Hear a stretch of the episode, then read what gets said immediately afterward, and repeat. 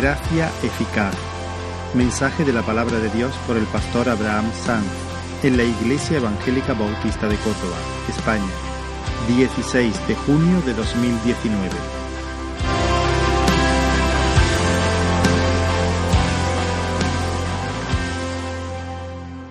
Qué gozo poder cantar de nuestro Rey Salvador. Precisamente de esa manera viene y nos salva, siendo nuestro Rey, siendo nuestro Rey. Por eso eh, puede decir el, pobre, el débil, el que se sabe que andaba eh, perdido en, en su miseria, que hay una esperanza segura, que realmente está bendecido. Hermanos, eh, hemos sido tan bendecidos tenemos tantas razones para celebrar al Señor. Tenemos tantos motivos para darle gracias, para celebrar con gozo al Señor. Qué bendición. Y ahora, hermanos, seguimos adorando al Señor, seguimos adorándole mientras abrimos su palabra con nuestro corazón rendido. Y me gustaría que me acompañaseis en Efesios, el capítulo 2, y vamos a leer desde el versículo 1 hasta el 10.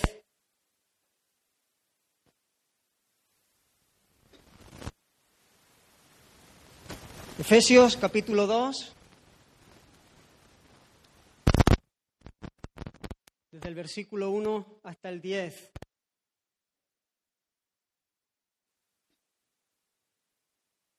Y dice la palabra del Señor, y Él os dio vida a vosotros cuando estabais muertos en vuestros delitos y pecados, en los cuales anduvisteis en otro tiempo siguiendo la corriente de este mundo, conforme al príncipe de la potestad del aire el espíritu que ahora opera en los hijos de desobediencia, entre los cuales también todos nosotros vivimos en otro tiempo en los deseos de nuestra carne, haciendo la voluntad de la carne y de los pensamientos, y éramos por naturaleza hijos de ira, lo mismo que los demás.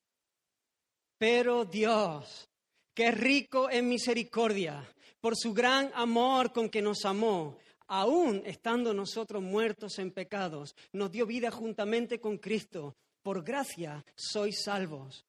Y juntamente con Él nos resucitó y asimismo nos hizo sentar en los lugares celestiales con Cristo Jesús para mostrar en los siglos venideros las abundantes riquezas de su gracia en su bondad para con nosotros en Cristo Jesús porque por gracia sois salvos por medio de la fe. Y esto no de vosotros, pues es don de Dios. No por obras para que nadie se gloríe, porque somos hechura suya, creados en Cristo Jesús para buenas obras, las cuales Dios preparó de antemano para que anduviésemos en ellas.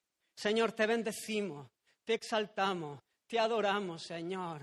Gracias por tu gracia, Señor, porque podemos acercarnos a, a, tu palabra. Gracias por tu Espíritu Santo, Señor, que, ilumina nuestro entendimiento para que podamos conocerte y verte, Señor, a través de, ella, Señor. Bendice a tu pueblo aquí, Señor. Bendice cada persona en este lugar, Señor. Declaramos, Señor, que te, rogamos, Señor, que, que, tú obres, Señor, en nuestra vida, que tú que tú operes, Señor, salvación, que tú extiendas tu mano, Señor, y levantes y avives tu obra, Señor, en este tiempo, en medio de tu iglesia, Señor.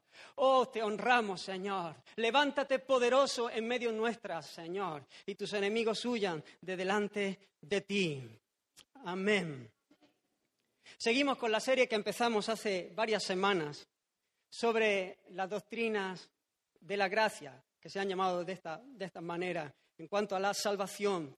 Lo que mueve nuestro corazón al enseñar estas cosas no es el deseo de ganar un debate teológico, no es el deseo de apoyar una, una, una posición teológica y defenderla y, y insistir y estar ahí empeñados en defender esto.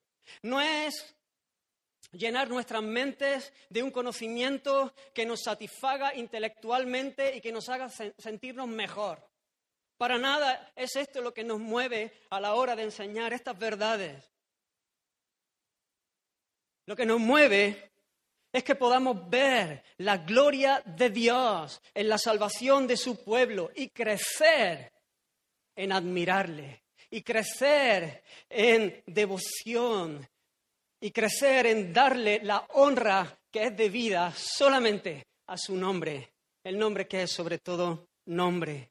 Anhelo en, mi corazón que haya más gloria para el único que la merece, sabiendo además que eso es nuestro mayor bien, es nuestra mayor necesidad, que al mirar su gracia sublime, nuestros corazones ardan en esta mañana por Él, que nuestras vidas se rindan gozosas para, para agradarle en cada paso como fruto de una vida agradecida. Porque ante el espectáculo de su gracia no, no, se puede esperar otra respuesta que vivir agradecido, agradecido. Hemos estado viendo en las semanas anteriores la corrupción radical, que es fundamental para entender el tema que estaremos desarrollando hoy. Bueno, es fundamental para entender todo, todas las demás eh, doctrinas, pero es fundamental esta, esta doctrina de, de, la corrupción radical, donde claramente vemos en las escrituras la condición del hombre después de la caída, tras la caída, el hombre en su carne, el hombre caído.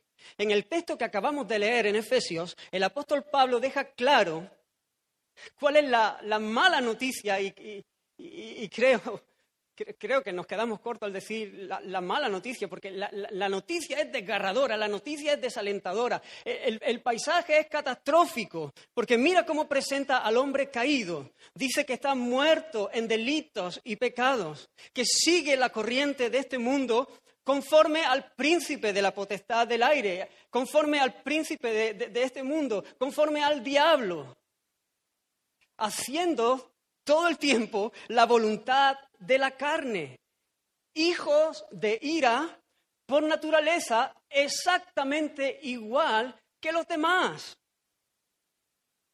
No se trata de estar gravemente afectados por el pecado. No se trata de, estar, de, simplemente estar muy enfermos pero con la capacidad de responder a las demandas de Dios, sino que se trata de estar completamente impotentes por el hecho de ser esclavos de nuestras pasiones pecaminosas. El apóstol Pablo a los romanos les dice, los designios de la carne son enemistad contra Dios, porque no se sujetan a la ley de Dios ni tampoco pueden. El hombre natural piensa en las cosas que son contrarias a la voluntad de Dios. Pero además, el hombre caído es esclavo del diablo. Esclavo del diablo. No puede y no puede porque no quiere. Hay una incapacidad moral y Israel explicó esto eh, con, aquel ejemplo que ponía de, ese padre o esa madre que, que le, que, le, ponen un revólver en su mano y le dice, dispara a tu hijo o a tu hija, esa escena, imaginaros esa escena, ¿no? Y entonces esta persona dice, no, no, no, no puedo, no, no puedo. Pero realmente él tiene entendimiento para, para saber cuál es la orden que se le está dando. Él tiene una voluntad que puede determinar y tiene la capacidad de apretar el gatillo, pero hay algo que le imposibilita y es una pasión más fuerte en su corazón que le impide hacer esto. Esta es la esclavitud que tiene el hombre caído, el hombre que nace heredando esa naturaleza de, de Adán. Nunca va a rendir su vida delante del Señor, nunca va a responder a las demandas del Evangelio porque la brújula de su corazón está rota, ya no apunta al norte de la gloria de Dios, sino que apunta a sus propias pasiones, a sus propios deseos, a su propia voluntad, que es contraria a la voluntad de Dios. La escritura es muy clara cuando nos dice que no hay justo ni aun uno, que no hay, no hay ni uno solo que entienda, no hay ni uno solo que busque a Dios. El panorama es caótico. Después estuvimos viendo la elección soberana del Padre, que escogió a un pueblo en Cristo Jesús según el puro afecto de su voluntad. Dios nos amó de una manera tan gloriosa que a pesar de no merecer nada más que el justo castigo de, su ira, eh, Él escogió a un pueblo de entre los pecadores para salvarlo y mostrarle el espectáculo de su gracia. Y no por nada que hubiese en nosotros, no por nada que hubiese en el pecador, sino solamente, únicamente por gracia, porque le plació a Él, porque quiso, porque lo quiso así. Así que vimos que el hombre responde en fe al Evangelio porque primeramente ha sido ordenado por Dios para vida eterna. Y por último, la semana pasada vimos el alcance de la obra redentora de Cristo, concluyendo que Cristo representó a aquellos a los que el Padre había ordenado para vida eterna, aquellos a los que el Padre había escogido y la clave, decíamos, es entender la naturaleza de la expiación, entender la naturaleza, qué realmente fue lo que sucedió en aquella cruz del Calvario, qué sucedió con la obra expiatoria de Cristo Jesús. Y llegamos a la conclusión de que Jesús no hizo posible la salvación de todos, sino que hizo segura la salvación de muchos, de su pueblo, de sus escogidos. Y hoy nos adentramos en otra preciosa doctrina, donde consideraremos la obra del Espíritu Santo en la salvación, cómo el Espíritu Santo aplica la obra de Cristo en el corazón de su pueblo, en el corazón de estos escogidos.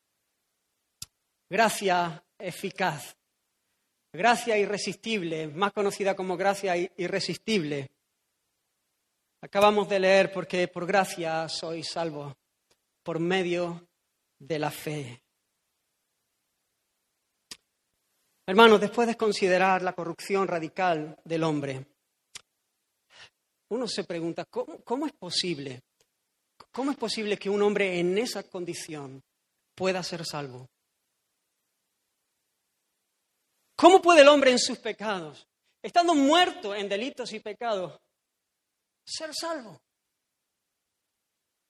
Aun cuando sea expuesto al mensaje del Evangelio que demanda de nosotros arrepentimiento y fe.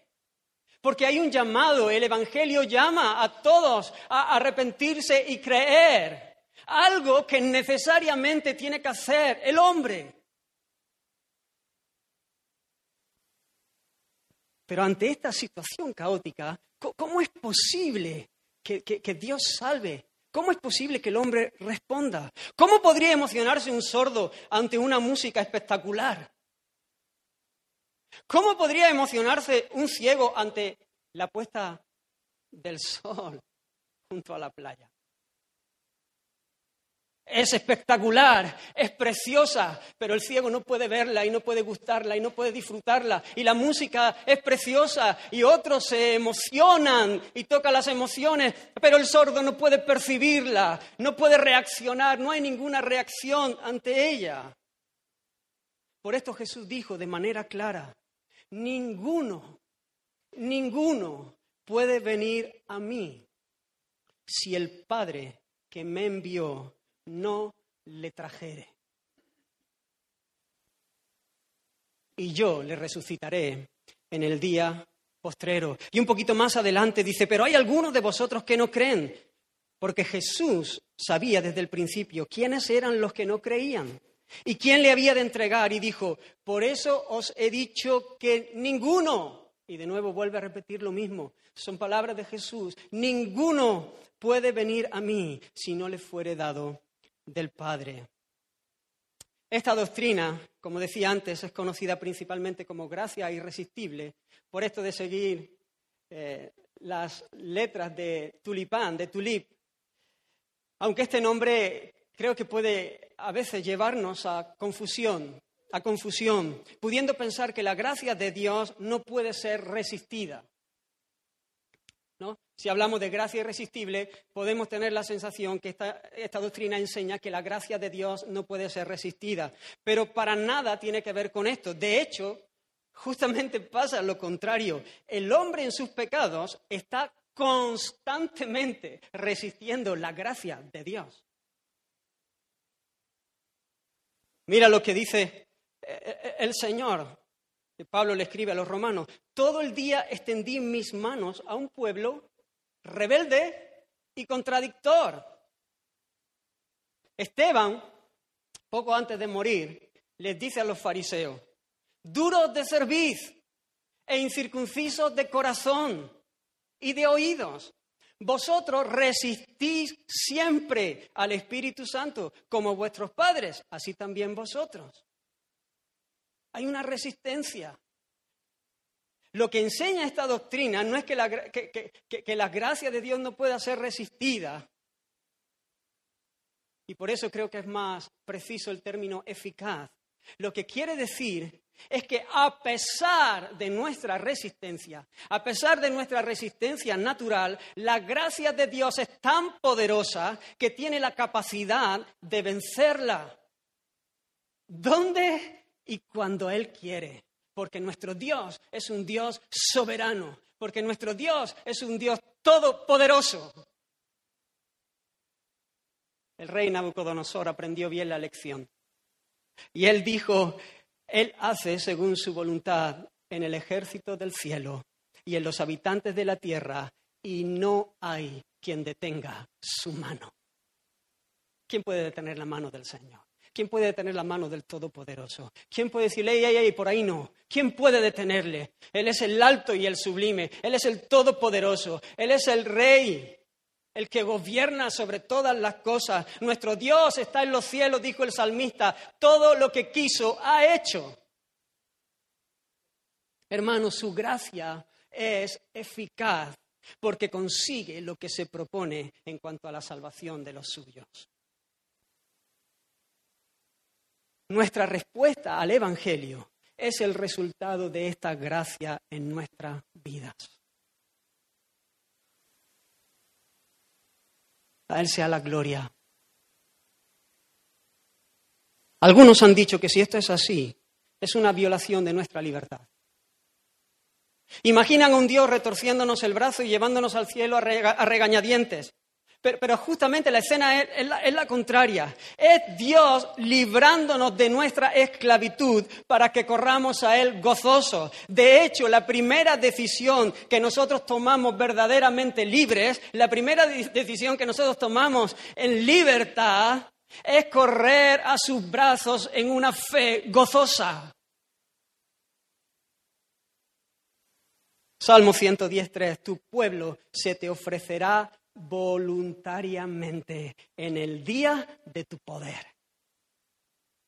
Cuántas gracias le doy al Señor de que Él no me preguntó cuando yo estaba esclavo, esclavo de mis propias pasiones desordenadas. Cuando yo era esclavo del diablo, Él no me preguntó que qué me parecía a mí, sino que Él, en su soberanía, él me alcanzó con su gracia. Él extendió su mano y me abrazó, porque de no haber sido así, yo le hubiese dicho, déjame tranquilo, déjame, déjame y aún seguiría en mis pecados bajo la justa ira de Dios. Ahora, hermano, ¿de qué manera actúa su gracia eficaz en nosotros para que podamos responder en fe al Evangelio? ¿De qué manera su gracia vence en medio de nuestro valle de huesos secos? ¿De qué manera lo hace? Y ahí entramos en, en el meollo de la cuestión y entramos en la obra del Espíritu Santo, aplicando la obra de Cristo. Y ahí entramos en lo que tiene que ver con la regeneración, el nuevo nacimiento. Lo hemos leído ahí en Efesios, el capítulo 2, dice, y Él os dio vida. Y Él os dio vida a vosotros. ¿Cuándo? Cuando estabais muertos en delitos y pecados. Y sigue diciendo, pero Dios, que es rico en misericordia, por su gran amor con que nos amó, aun estando nosotros muertos en pecado, vuelve a reiterar, nos dio vida juntamente con Cristo, por gracia sois salvos, y juntamente con Él nos resucitó, y asimismo nos hizo sentar en los lugares celestiales con Cristo Jesús, para mostrar en los siglos venideros las abundantes riquezas de su gracia en su bondad para con nosotros en Cristo Jesús, porque, de nuevo, por gracia sois salvos por medio de la fe y esto no de vosotros, pues es don de Dios. Algunos piensan que la obra del Espíritu Santo es una obra de persuasión, donde Él viene y nos persuade, nos seduce, eh, nos atrae, intenta atraernos. Y el Espíritu Santo hace esta obra en todos, pero al final la decisión definitiva de responder en fe es algo nuestro, algo del hombre.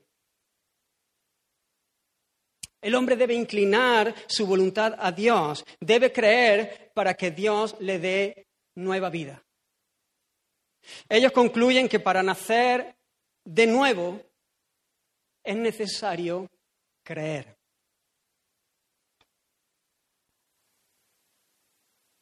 Pero el Señor lo, ha dicho, acabamos de verlo, ninguno puede venir a Cristo si el Padre no le trajere. Ellos dicen, este trajere eh, es, ese, esa seducción, ese persuadir. Pero si miramos este, este verbo en el griego, tiene mucha más fuerza que eso. El significado es arrastrar. Es lo que hizo, lo, que hizo Pedro, dice que no podía arrastrar aquella red cuando estaba llena de peces. Es lo que hicieron con Pablo y Silas cuando los metieron y, los llevaron para, ser juzgados. Los llevaron, los arrastraron. Tiene mucha más fuerza que, ese seducir. Hermanos, si lo que hace la diferencia porque esta, pregunta es importante. ¿Qué, hace la diferencia entre los que se salvan y los que se pierden? Porque si lo que hace la diferencia es nuestra determinación a creer, es nuestra inclinación, es que el Espíritu Santo me seduce a mí y seduce al que tengo al lado, pero yo le digo sí y él le dice no,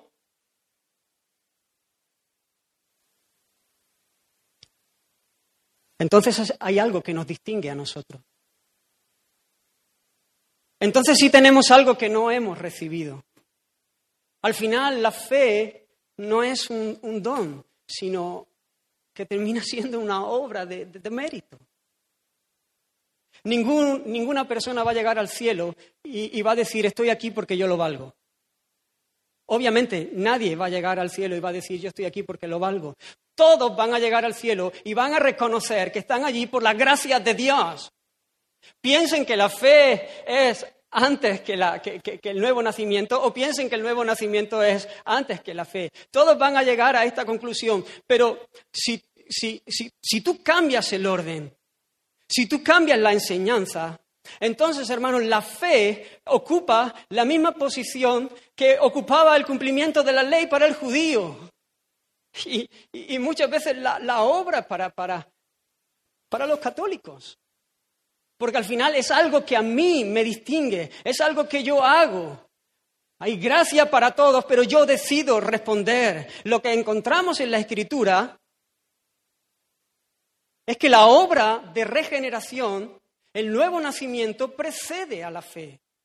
Dice que nos dio vida aún cuando estábamos muertos. No dice que nos dio vida cuando creímos, sino dice que nos dio vida cuando estábamos muertos en delitos y pecados.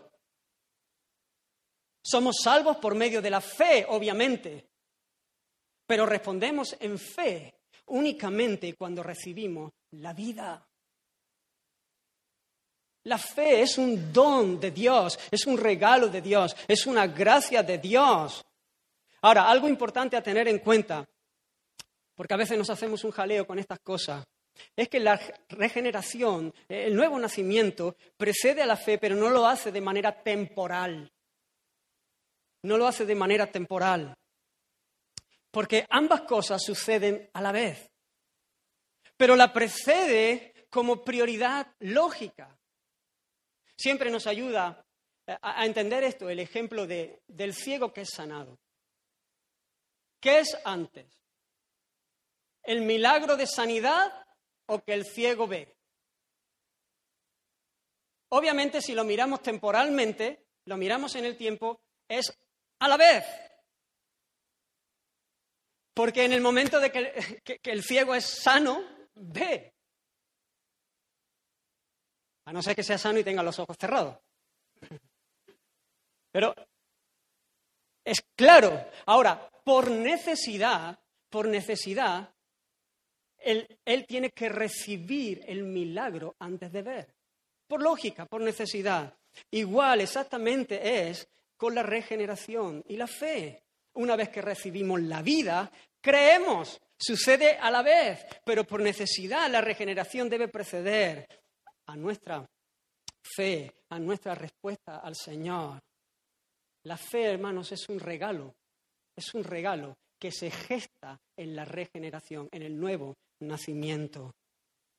¿Recordáis a Nicodemo? Dice que vino al Señor Jesús de noche y le dijo, Rabí, sabemos que has venido de Dios como maestro, porque nadie puede hacer estas señales que tú haces si no está Dios con él. A lo mejor Nicodemo estaba esperando alguna enseñanza, alguna lección, Tres claves para una vida exitosa. Tres claves para ascender en, tu trabajo. No sé lo que estaba buscando. Pero el Señor fue claro, fue directo. Dice, respondiendo Jesús le dijo, de cierto, de cierto te digo, el que no naciere de nuevo no puede ver el reino de Dios. Es imposible ver el reino de Dios a menos que haya una obra sobrenatural de Dios trayendo vida a nosotros.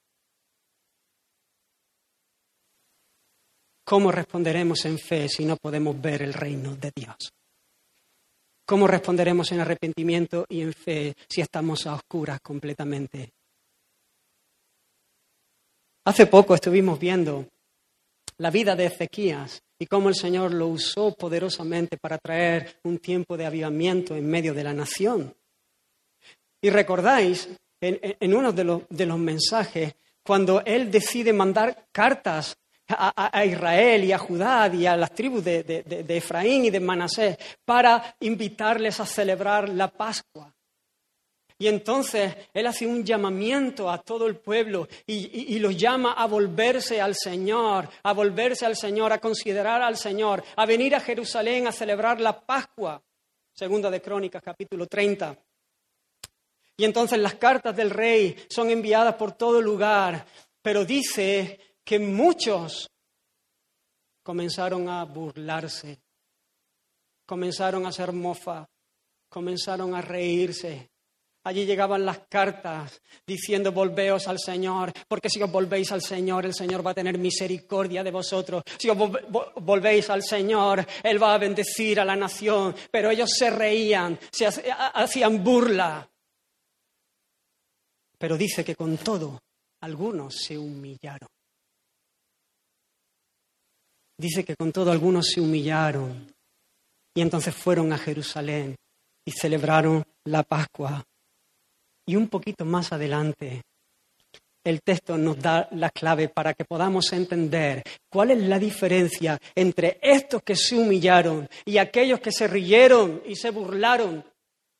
Y dice que estuvo la mano de Dios para darles un solo corazón para cumplir el mensaje del rey. Esa es la diferencia. Esa fue la diferencia entre los que se burlaron al recibir la palabra de Dios a través del mensaje del rey y entre aquellos que se humillaron y respondieron en obediencia.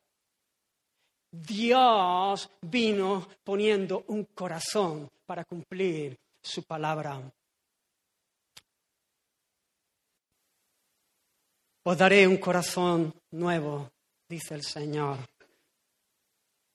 Y pondré espíritu nuevo dentro de vosotros. Y quitaré de vuestra carne el corazón de piedra, y os daré un corazón de carne, y pondré dentro de vosotros mi espíritu, y haré que andéis en mis estatutos, y guardéis mis preceptos, y los pongáis por obra. Ezequiel capítulo 36. Hay esas promesas del nuevo pacto. Os daré un corazón nuevo y pondré espíritu nuevo. Y en Jeremías también les daré un nuevo corazón y un camino para que me teman perpetuamente para que tengan bien ellos y sus hijos después de ellos. Se trata de una nueva creación, se trata de nueva vida, se trata de una nueva criatura por la obra de Cristo.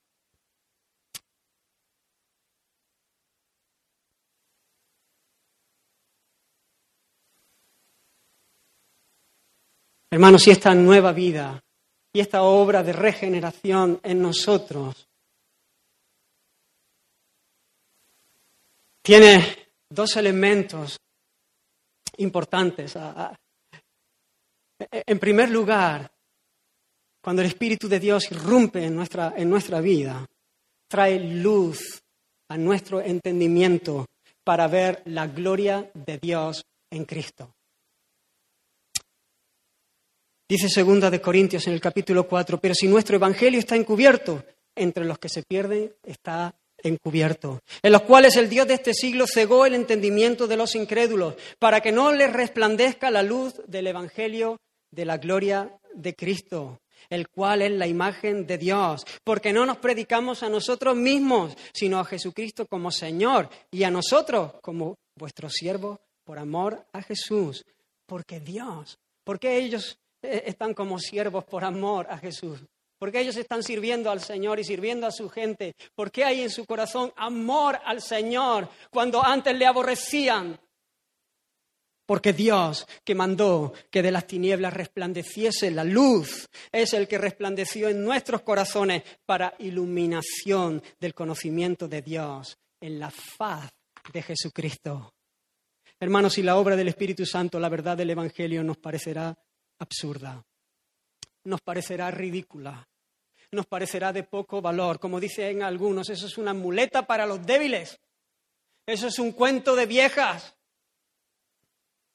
Es más, puede incluso que tengamos conocimiento intelectual y conozcamos Biblia, pero somos incapaces, si no es por el Espíritu Santo, de ver la gloria de Dios en Cristo, ver su gloria, ver la gloria del Evangelio. Conozco a un profesor de griego.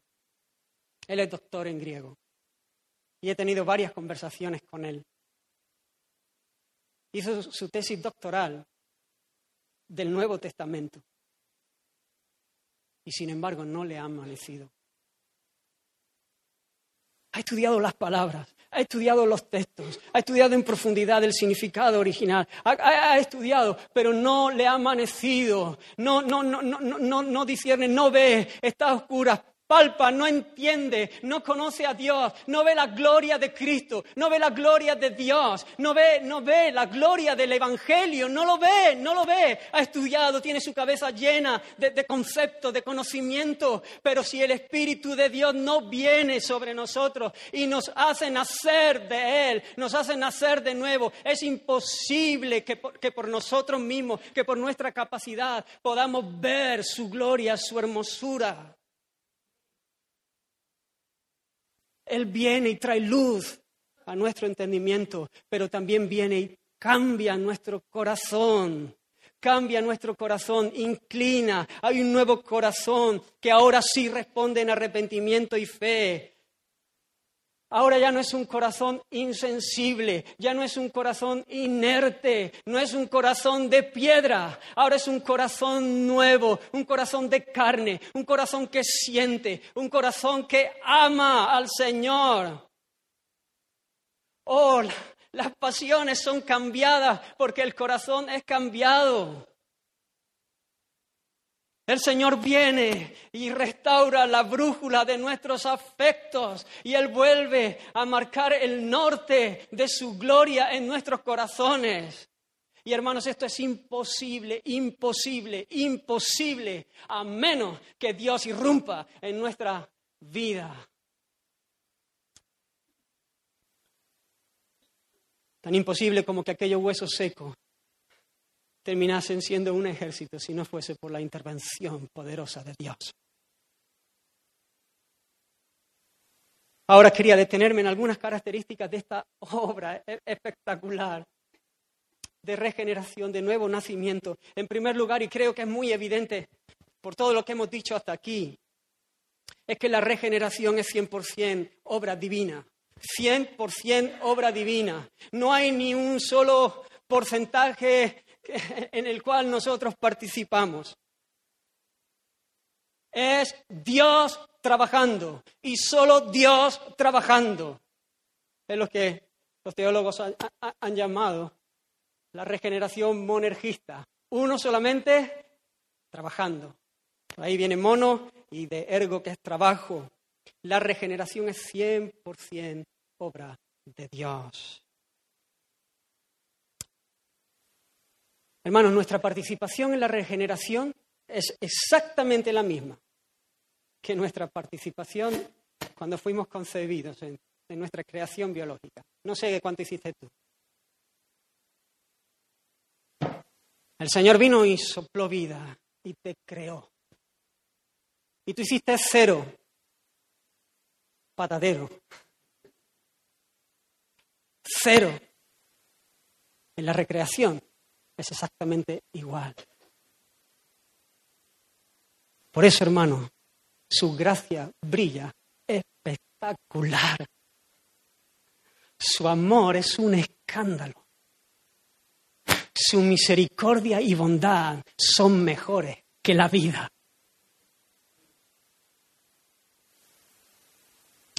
Ahora, hermanos, ¿cómo recibimos esta vida? ¿Cómo es que recibimos esta vida?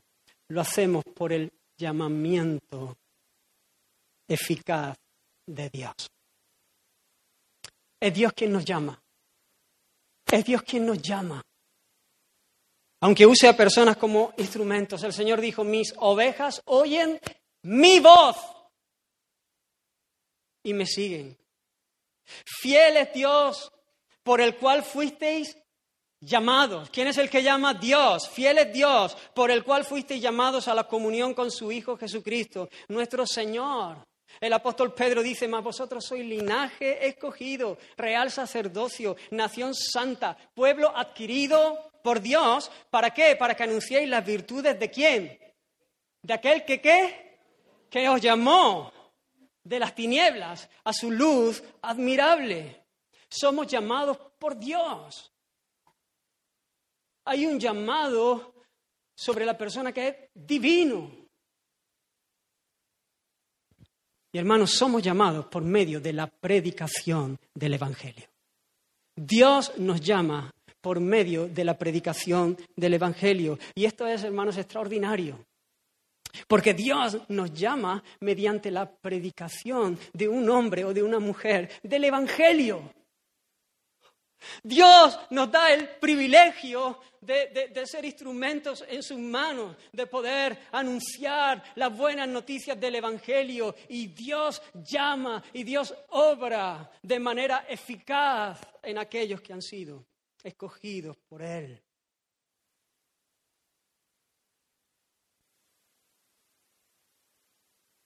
Así que la fe, hermanos, es por el oír. La fe es por el oír y el oír, y el oír por la palabra de Dios.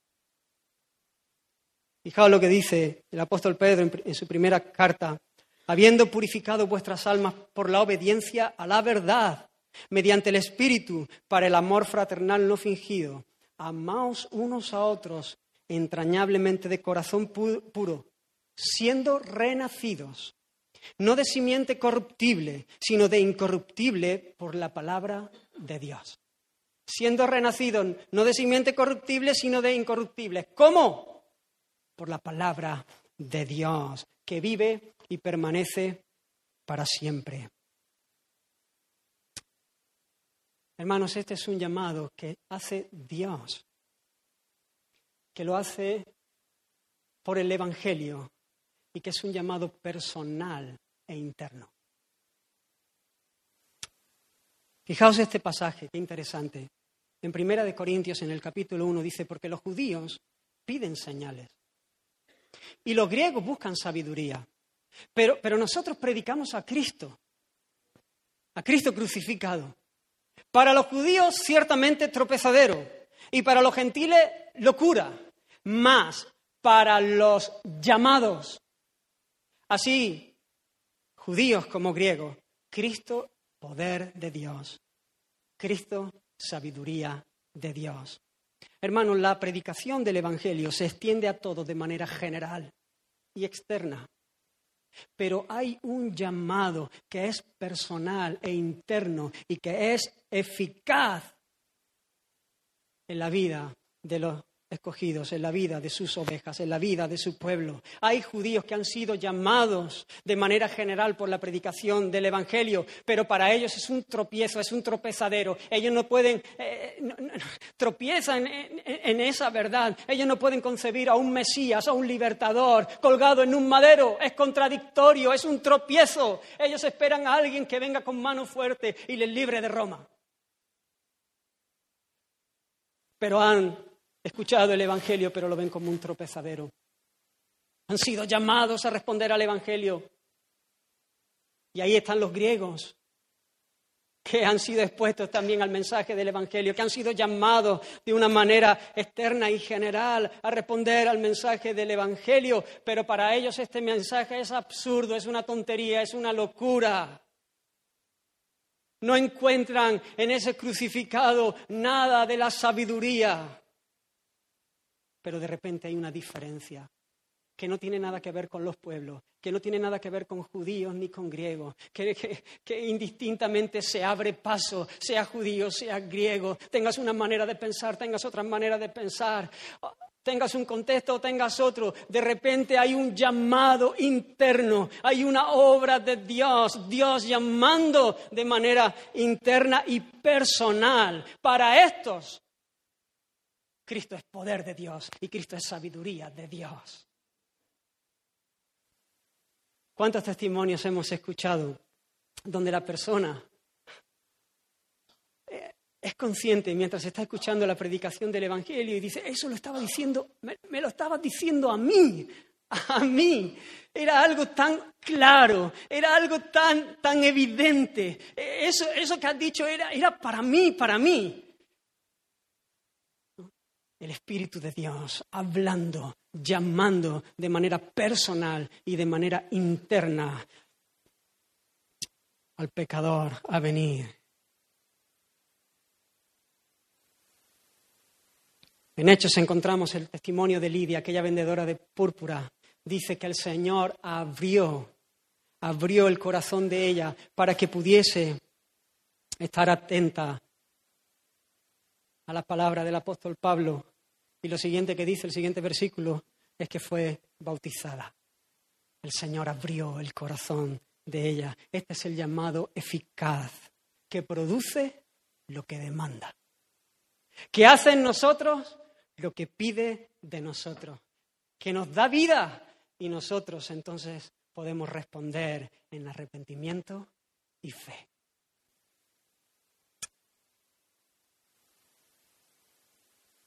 Hermanos, es como el llamado que el Señor le hizo a Lázaro.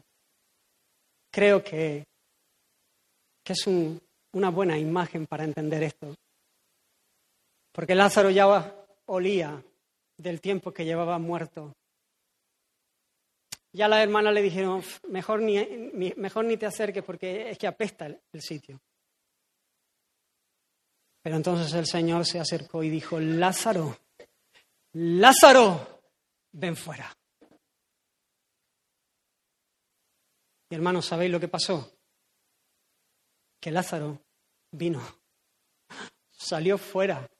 El muerto, el que llevaba días muerto, el que ya olía, fue levantado. ¿Qué hizo Lázaro? ¿Qué hizo Lázaro?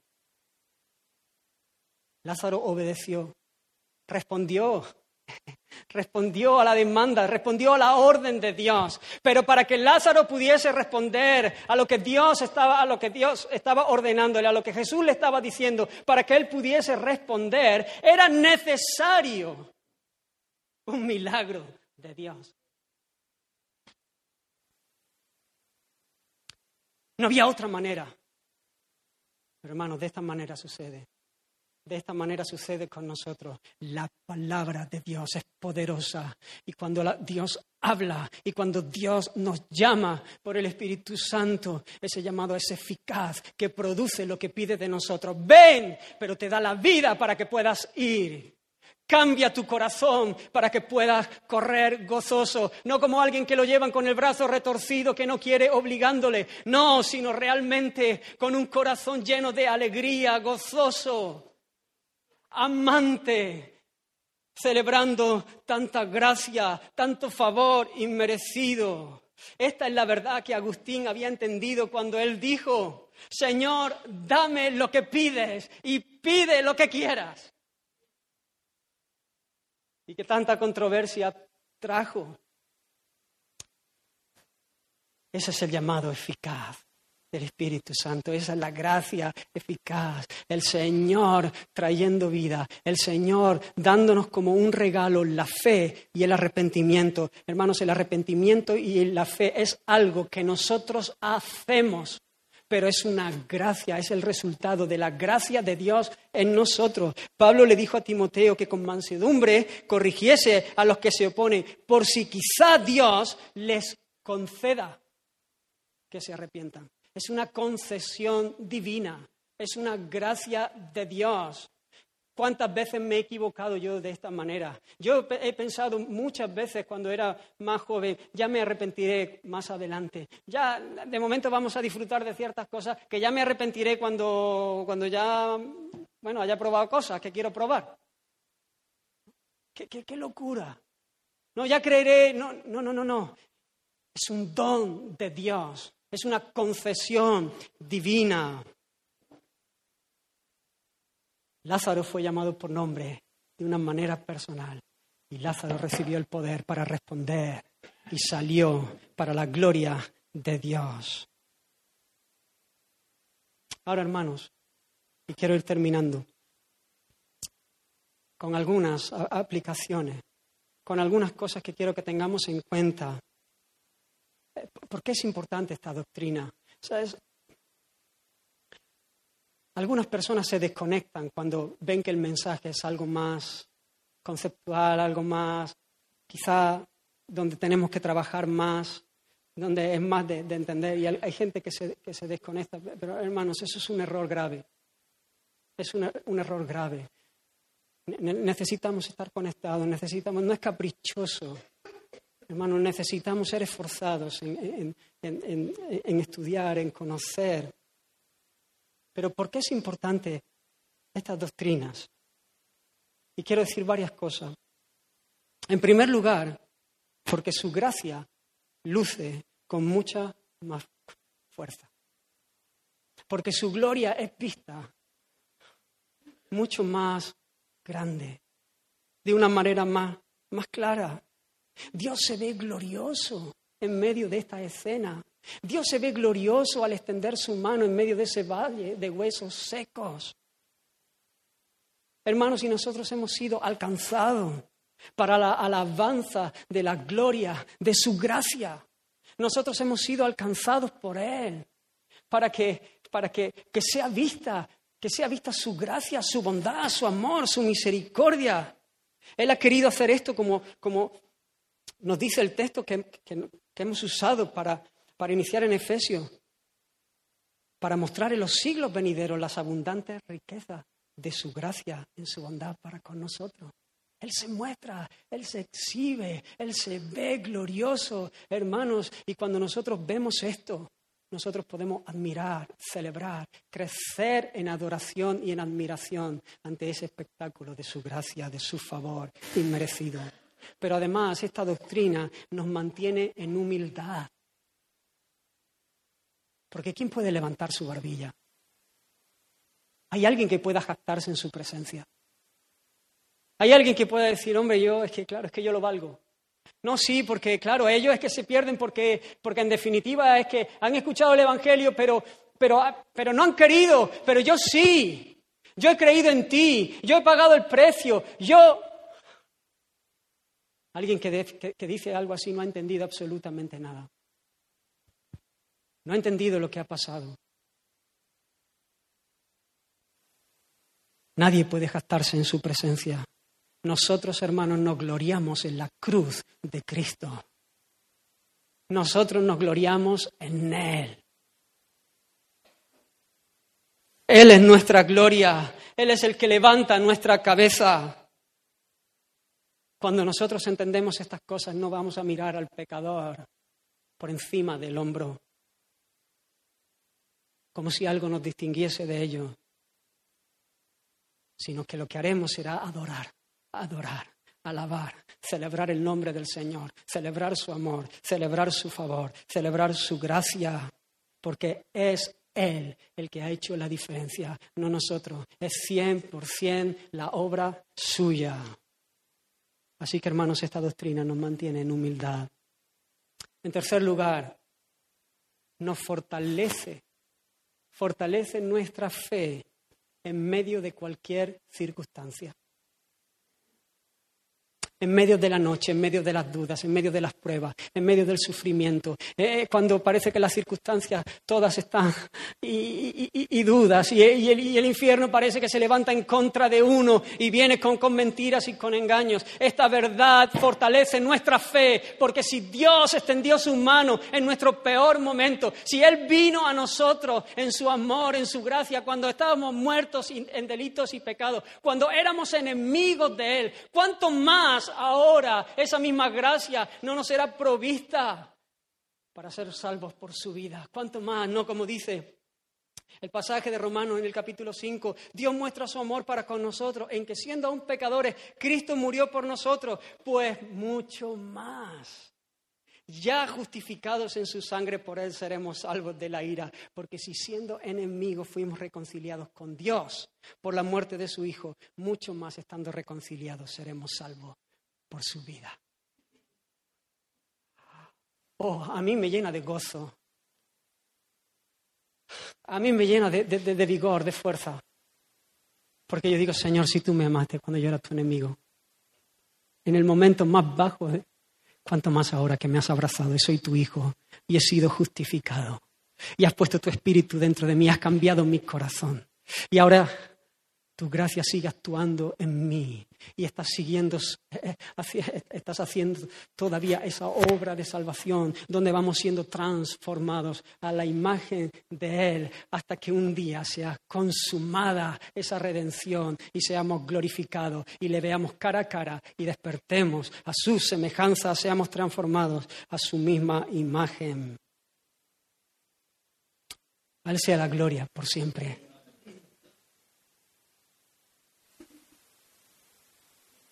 Esta verdad fortalece nuestra fe. Y por último, esta doctrina nos impulsa a predicar el Evangelio con un nuevo vigor,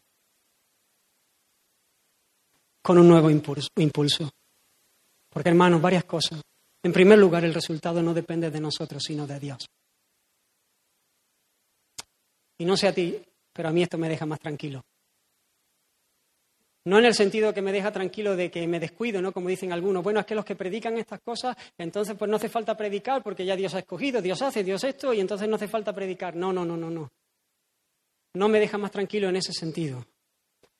Me deja más tranquilo en saber que el asunto está en buenas manos, que Dios es el Todopoderoso, que Dios es el que ama, que Dios eh, eh, eh, es el que despliega su gracia sublime, que Él es quien puede hacerlo, que no depende de mi capacidad, que no depende de, lo que yo pueda hacer. Pero además, hermanos, el éxito está garantizado. El éxito está garantizado. Porque sabemos que, que aquellos que fueron ordenados por el Padre para vida eterna, que por cierto son los mismos por los que el Hijo murió en la cruz, serán aquellos que serán llamados de manera eficaz por el Espíritu Santo y serán regenerados para correr a los pies de Cristo en arrepentimiento y fe. Todos serán alcanzados. Ahora algo importante. Nosotros debemos ser fieles, fieles al Señor, fieles al mandato que el Señor nos dio de una manera clara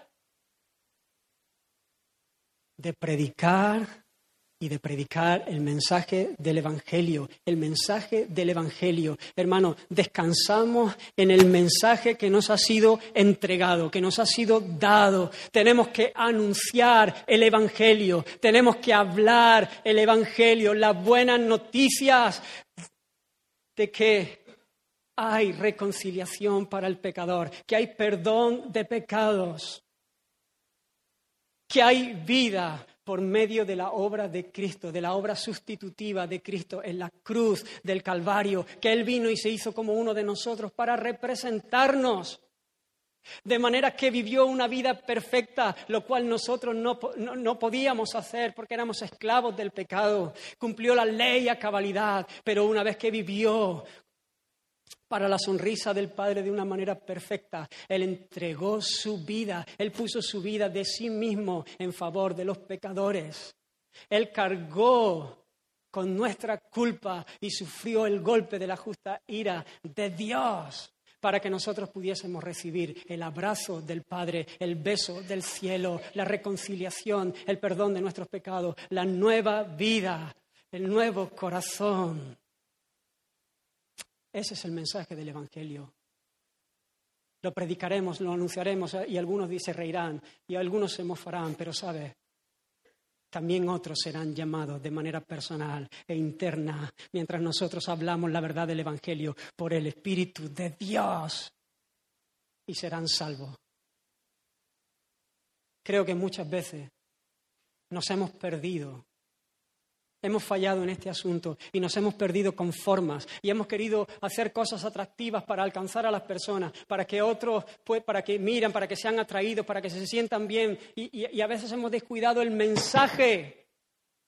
Las formas nos ayudan en cuanto a que las personas puedan escuchar el mensaje, pero si sustituimos las formas por el mensaje o si aguamos el mensaje, entonces no hay poder. Porque el Espíritu de Dios obra por la palabra. El Espíritu de Dios no opera sino por la palabra. Y la palabra no opera sola, sino por el Espíritu Santo. Así que hermanos, tenemos que ser fieles, tenemos que ser hábiles a la hora de compartir el Evangelio. No confiemos en nuestras propias eh, fuerzas, en nuestras propias estrategias. Tenemos que ser fieles en compartir el mensaje del Evangelio. No hay otro camino, no hay, no hay, no hay, otro mandato. Y hermanos, ajustaremos, trazaremos estrategias, eh, formas, eh, lo haremos de una manera, lo haremos de otra. Pero al, final lo que queremos es que escuchen el mensaje del Evangelio. Por eso estas verdades, hermanos, nos animan, nos impulsan, nos retan, nos llaman a poder también coger un nuevo impulso a la hora de predicar el Evangelio.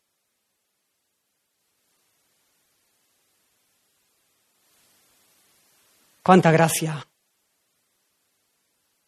cuánto, cuánto favor.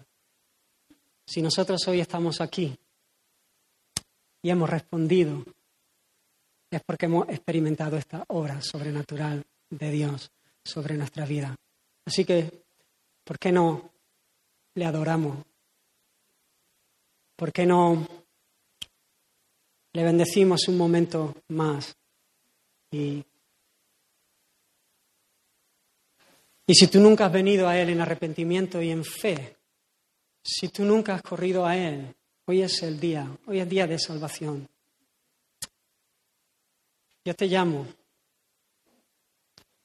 que corras, que te vuelvas de tus pecados y que corras al Señor. Él es precioso.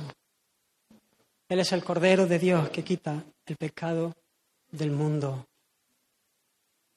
Señor, te honramos, te bendecimos. Nos impresionas, Señor. Tanto favor, tanta gracia, tanta misericordia, tanto amor derramado. Queremos vivir para tu alegría. Amén. Tus ojos en Cristo, tan lleno de gracia y amor, y lo te